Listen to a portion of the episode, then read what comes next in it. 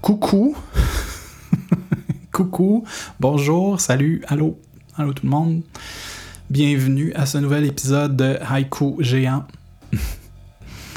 Jusqu'à preuve du contraire, je m'appelle toujours Dominique Vallée. On va continuer pour cet épisode-ci euh, dans la même lancée que l'épisode dernier, c'est-à-dire dans la lecture d'un nouvel essai que j'ai euh, récemment écrit. Un essai qui porte sur euh, un sujet qui me tient à cœur vraiment profondément. Le sujet en question étant la discipline. Déjà, si vous avez un petit peu peur de ce mot-là, euh, dans l'essai, je propose une forme de discipline qui est très différente de ce qu'on est habitué de, de, voir proposer et encourager même. Donc, euh, ouais, je vous suggère fortement, surtout si vous avez vous aussi de la difficulté avec ça, de porter une attention euh, toute particulière à, ce, à cet essai-là. Vous pourriez peut-être en retirer quelque chose. Et d'ailleurs, à ce sujet, voici le bout de plate, celui où euh, je passe le chapeau. Là, c'est un peu drôle parce que je passe le chapeau avant d'avoir fait mon show. Mais, euh, ben oui, une petite note rapide pour vous dire que si euh, vous, vous, euh, bénéficiez d'une manière ou d'une autre de ce, de ce travail, ben, n'hésitez surtout pas à le supporter, à y contribuer pour le garder en vie, pour que ça continue. C'est encore tout nouveau pour ça. Fait que là, les racines sont en train de se faire. Il y a des belles choses qui se passent, mais c'est comme un petit germe au printemps.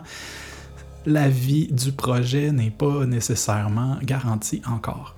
Donc, euh, je vous invite tout simplement à aller sur euh, le site, euh, ben, sur mon site, haikugéant.com, barre oblique support. Là, vous allez trouver quelques options pour ben voilà, supporter le travail. Donc, euh, sans plus tarder, on enchaîne avec euh, l'essai qui s'intitule L'alt discipline, alt dans le sens d'alternatif, ALT. L'alt discipline ou l'art de la manifestation sans but.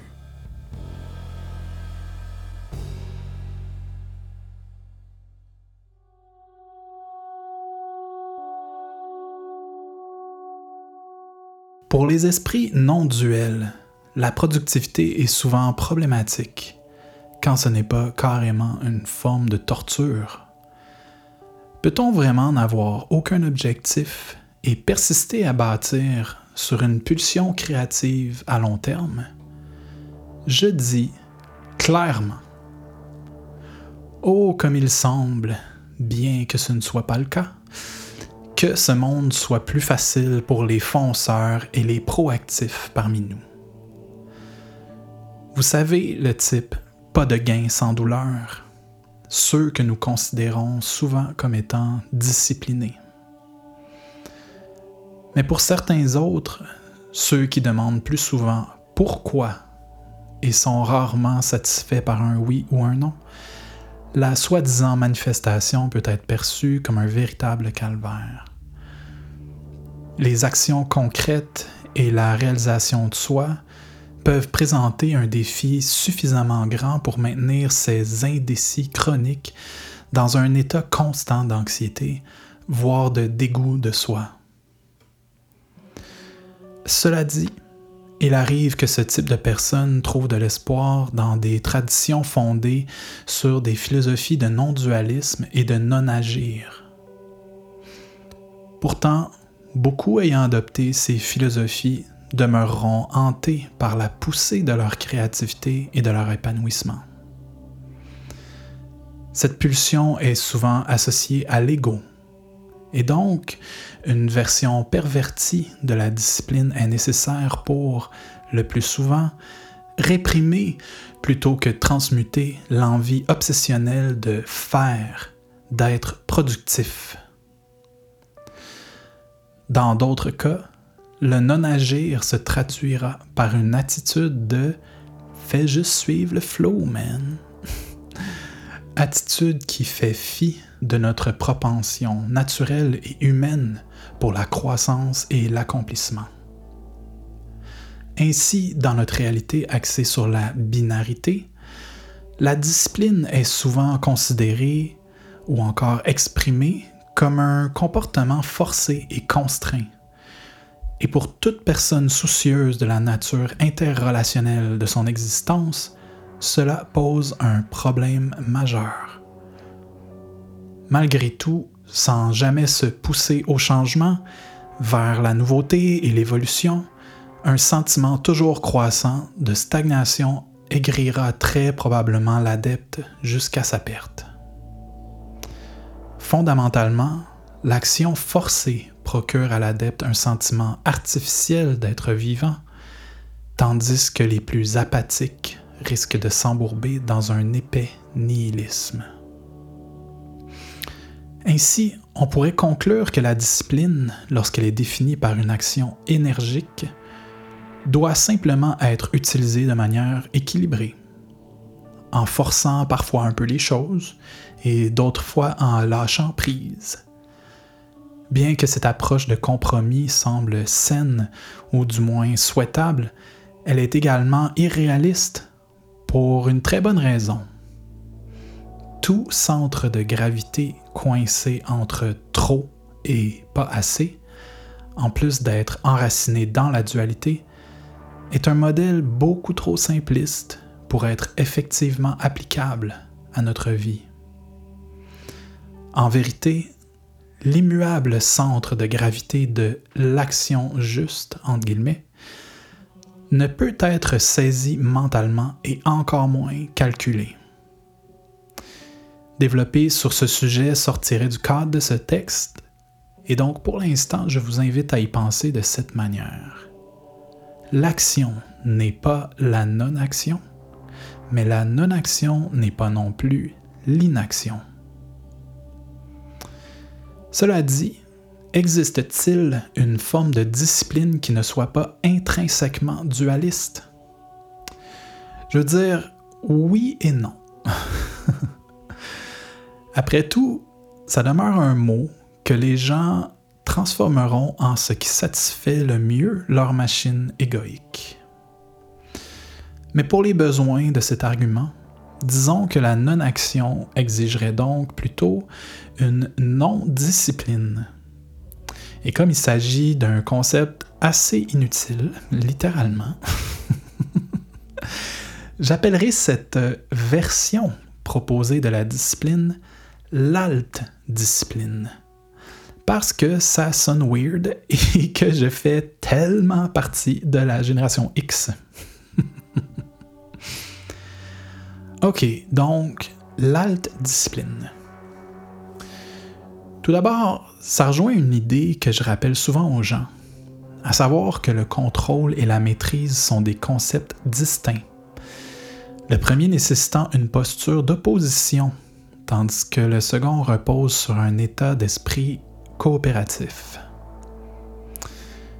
Une autre façon de distinguer les deux, et ça nous aidera dans notre révision de la discipline, est de considérer les implications de la violence. Le contrôle est toujours violent, même lorsqu'il est appliqué avec soi-disant de bonnes intentions, car le contrôle n'écoute pas.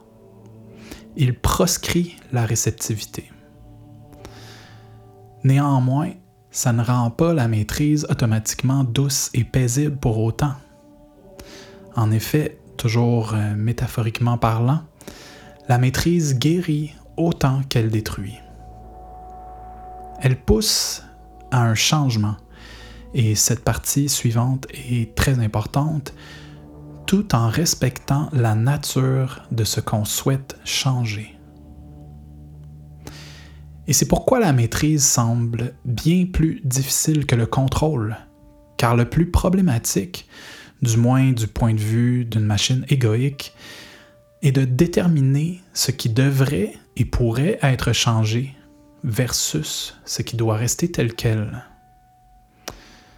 En d'autres mots, marier le bourgeonnement de nos désirs de créativité au flux essentiel de la nature Allier le ce que je veux au ce qui est.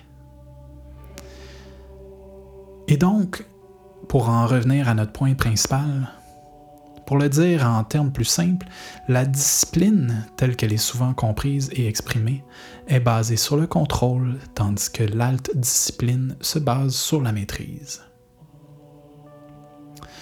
Je concéderai cependant que ce terme maîtrise peut sembler quelque peu effrayant.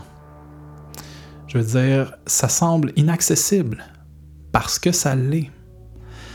Rappelez-vous, l'alt discipline ainsi que la maîtrise sont des concepts fondamentalement non duels et ne peuvent donc pas être considérés comme des objectifs autant qu'une attitude générale, une tendance, une coloration de notre comportement.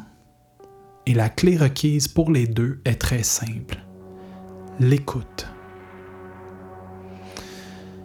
Bah, le, le terme est un peu faible.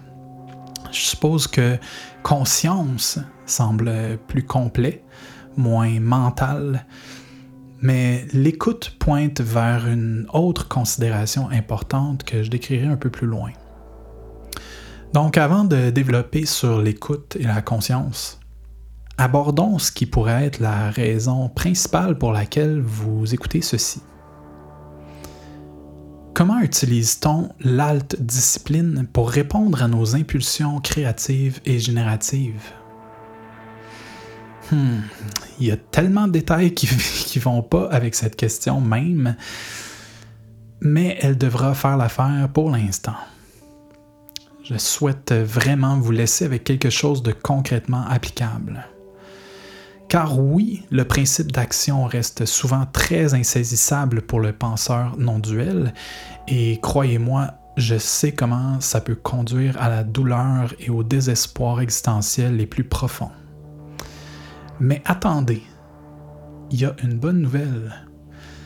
Les actions réellement éclairées, des plus petites aux plus importantes, doivent émerger d'un paradoxe. Alors, euh, c'est déjà ça de prix. Mais reste la question du comment. Essayons de l'explorer de la manière la plus concrète possible. Puisque la non-action ne peut être définie ni par l'action ni par l'inaction, un point central ne peut pas être discerné mentalement, car le processus intellectuel est désamorcé par les paradoxes. D'emblée, ça règle le cas de la forme conventionnelle de discipline qui nécessite l'application d'objectifs bien définis. Pour le penseur non duel, ça devient problématique car tout objectif fixe tend à se brouiller avec le temps, tout comme la motivation pour atteindre le dit objectif. L'alte discipline, donc, n'est pas mise en œuvre sur des actions spécifiques en soi, et peut-être mieux considérée comme une présence volontairement soutenue. Fondamentalement, ça signifie demeurer à tout moment attentif à la fois à la route et à sa boussole intérieure. C'est à peu près tout. Vous pensez que c'est trop facile? Allez-y, essayez. La plupart des gens ne savent même pas qu'il existe une boussole intérieure. Et le courage nécessaire pour suivre ces indications est en fait une qualité rare. Mais attendez, en quoi est-ce différent de l'attitude fait juste suivre le flow, man, mentionnée au début? Et plus précisément, Comment l'alt discipline aide-t-elle à résoudre le problème encore plus important de la persévérance, d'un effort soutenu? Eh bien, c'est précisément ce sur quoi je m'alignais tout ce temps, et je suis heureux que vous soyez toujours avec moi pour le grand dévoilement dramatique. En observant simplement la forme conventionnelle de la discipline, celle basée sur le contrôle et le dévouement enrégimenté, on peut facilement voir comment elle est issue d'une croyance que la vie, la nature, l'univers, peu importe, est au pire une force qui travaille pour notre décrépitude, ou au mieux une force amorale et stagnante où rien n'est généré qui n'est pas volontairement créé. Les fervents partisans du contrôle et de l'ordre, qu'ils soient considérés comme disciplinés ou qu'ils souhaiteraient l'être, se méfient essentiellement des formes génératives de la nature. Cela dit, il n'est pas très difficile d'être témoin de ces immenses forces à l'œuvre. Elles se meuvent constamment dans chaque arbre, chaque fleur, chaque animal. Ces forces sans relâche à la fois à croître et à tendre vers un équilibre, à la fois macrocosmique et microcosmique. Et c'est pourquoi elles transcendent la vie et la mort. Ça signifie qu'il y a en vous une même et réelle volonté de vous épanouir et de créer à laquelle vous pouvez vous ouvrir. Une volonté significative, individuelle et plus particulièrement sacrée que juste suivre le flot ne permettra pas, et la force aveugle et brutale non plus. Et ainsi, la non-action reposant sur les épaules de la nature est potentiellement infiniment plus forte que l'action motivée par un processus dualiste. À ce stade, vous pourriez avoir l'impression que je m'éloigne du sujet initial de la productivité et de la persévérance dans l'action. Mais pensez-y de cette façon. Un arbre vieux de mille ans pousse-t-il en un après-midi? eh bien, bien évidemment que non. Il se bâtit sur lui-même, affronte les sécheresses et les tempêtes, les parasites, et continue naturellement de croître.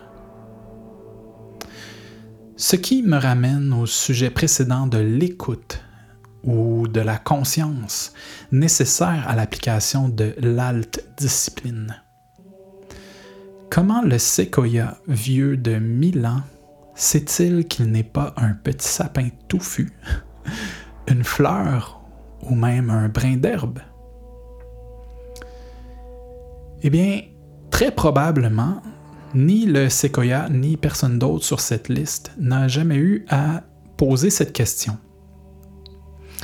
Bien sûr, euh, c'est une hypothèse, mais je sais par expérience qu'il existe en fait un espace, entre guillemets, dans l'esprit humain où de telles questions ne font pas vraiment de sens, où il n'y a rien de plus qu'une pulsation ressentie, indiquant que faire et ce qui semble juste. Et bien que ce qui surgit dans cet espace soit filtré à travers notre appareil mental pour être transformé en pensée, en émotion, en action, son état originel est pur kalia, sans forme. Ainsi, à l'instar des arbres, les humains habitent un véhicule constitué de manière archétypique, que la nature égoïque rend bien plus complexe que celui de nos amis feuillus, mais qui est finalement imprégné du même besoin et de la même capacité de croissance. Ce qui varie énormément d'un individu à l'autre, c'est la manière dont cette force de vie s'exprime. Ça rend l'écoute parfois très difficile car, contrairement aux arbres, je suppose, notre perception de la réalité est brouillée par d'innombrables opinions et conflits, tant internes qu'externes. C'est d'ailleurs pour ça que j'ai ressenti le besoin d'écrire un livre entier sur la connaissance de soi. Mais cette connaissance et cette halte discipline n'exigent de l'adepte qu'un certain effort pour rechercher la clarté et la conscience. Tout comme la discipline en guillemets régulière, plus cette prise de conscience est pratiquée constamment, plus le paysage à la fois physique et métaphysique deviendra clair. Maintenant, Peut-être que vous direz, eh bien, c'est pas justement une forme de contrôle, ça? À quoi je répondrais que vous venez de pointer la chose la plus importante, sinon la seule qui demande une vigilance absolue? En effet, l'alte discipline pourrait se résumer de façon aussi simple que d'empêcher l'effort de se transformer en violence et la légèreté de se transformer en apathie. Ok, petite pause pour résumer. 1. La discipline, telle qu'elle est généralement perçue, est une question de contrôle, alors que l'alte discipline, qui pourrait également être appelée non-discipline, se base sur la maîtrise. 2. L'alte discipline est une forme de pratique permettant aux penseurs non duels d'exprimer leur désir profond de croissance et d'épanouissement. 3. Elle consiste principalement à être alerte aux instructions de notre boussole intérieure ainsi qu'à notre environnement et aux circonstances. 4. Une motivation naturelle alimente l'adepte en cohérence à la fois avec la non-action et le paradoxe d'une façon spécifiquement appropriée pour lui-même. 5. Nettoyer et désengorger l'esprit peut aider à distinguer les signaux de la boussole intérieure des bruits égoïques internes et ou externes. 6.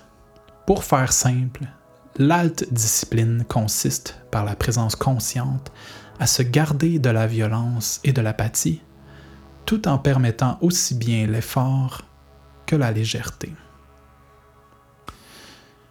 Super. Alors maintenant, pour la question que tout le monde veut poser, l'alte discipline peut-elle faire de moi un millionnaire? eh bien, non. non pas parce qu'elle maintient les gens dans la pauvreté, mais parce qu'elle ne fait rien de spécifique de qui que ce soit. Une question plus appropriée pour commencer serait peut-être plutôt Avez-vous vraiment, au fond de votre cœur, vraiment la certitude d'être millionnaire? En fait, cette prise de conscience, cette présence à vous-même, cette pesée instinctive de ce que vous croyez vouloir, de ce dont vous avez vraiment besoin et de ce qui est extérieurement réel, devrait éventuellement vous tirer vers une sorte de centre divin de gravité dans lequel vous vous sentirez réellement vivant. Cela dit, réellement vivant se manifeste de manière parfois très surprenante. Et cela, je le crois fermement, est de loin la partie la plus cool de l'alte discipline. La partie surprise en faisant l'expérience de la discipline tout en considérant la réalité métaphysique, on pourra en effet rencontrer d'énormes synchronicités, et cela même pour l'adepte qui optera pour une discipline basée sur le contrôle.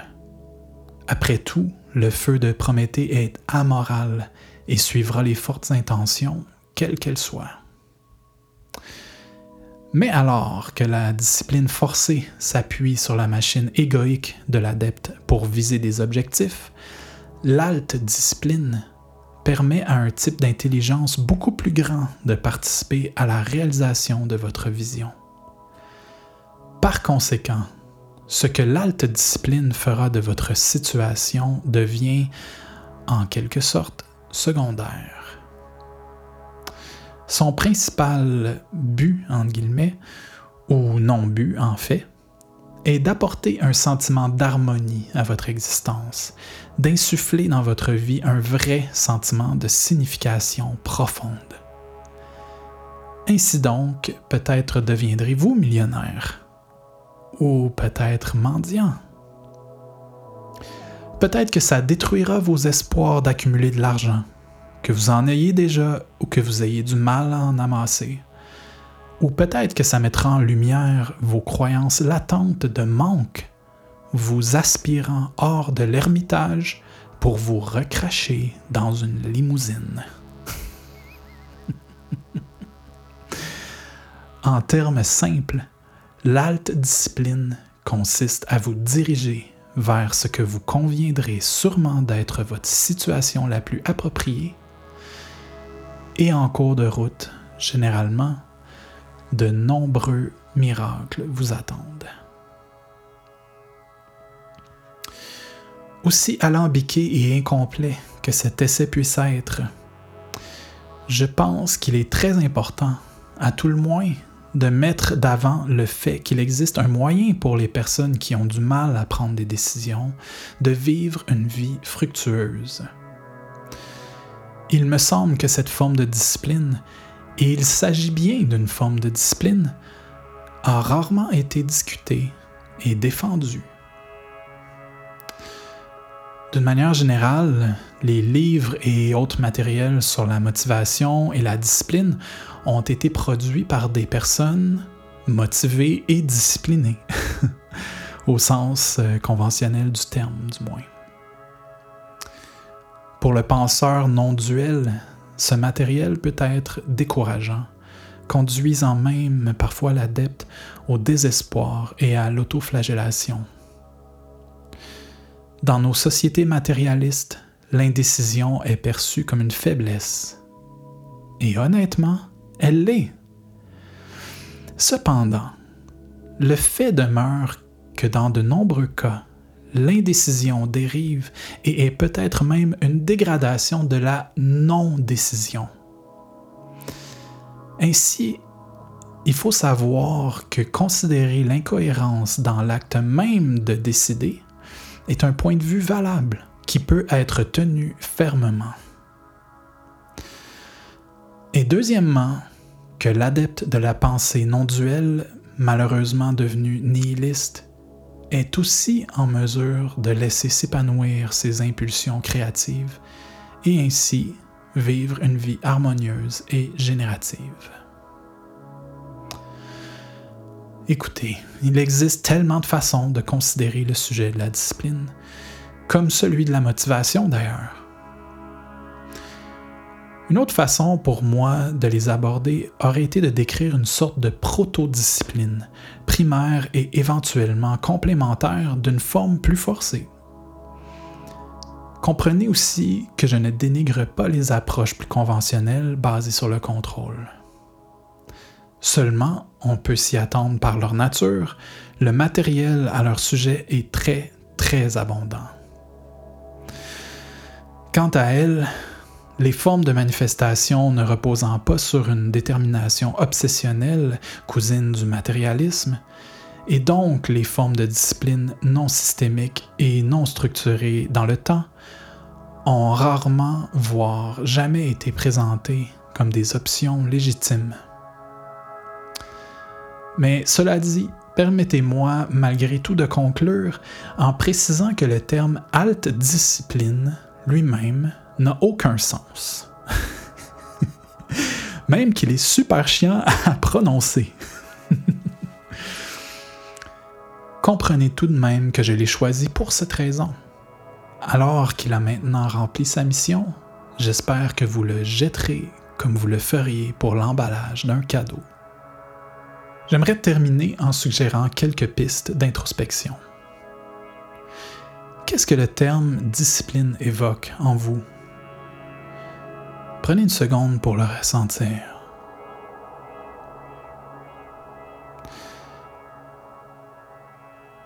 Est-ce que vous le ressentez comme étant excitant, difficile, effrayant et possiblement dangereux?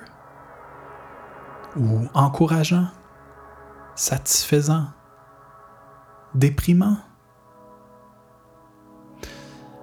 Dans un effort pour garder cet essai sous le cap des 2000 mots, un effort auquel j'ai lamentablement échoué, je n'irai pas jusqu'à disséquer davantage ce terme, comme je l'ai fait dans mon livre récent pour des mots comme méditation, destin et réalité. Au contraire, pour l'instant, je vous encourage à voir comment le terme discipline vit en vous. Est-il lié à une certaine conception du succès et par conséquent de l'échec? Le ressentez-vous comme une obligation? Et si oui, considérez-vous cette obligation comme étant remplie? Ou est-il plus proche d'une sorte de jeu? Pour vous toujours, la discipline est-elle intimement liée au terme productivité? Ou en fait, peut-être ne pensez-vous tout simplement jamais à ce terme. soit parce que vous êtes une personne naturellement disciplinée, soit peut-être parce que le mot et le concept vous laissent totalement indifférent. Dans ce cas, vous regrettez possiblement de vous être fendu en quatre pour écouter l'entièreté de ce texte. Peu importe, l'essentiel est de se souvenir que vous n'êtes pas seul dans votre désir d'incarnation. La volonté même de la nature cherche à participer à votre vie. Reste maintenant qu'à nous abandonner au miracle qui, à ce jour, nous demeure aussi inconnu que mystérieux.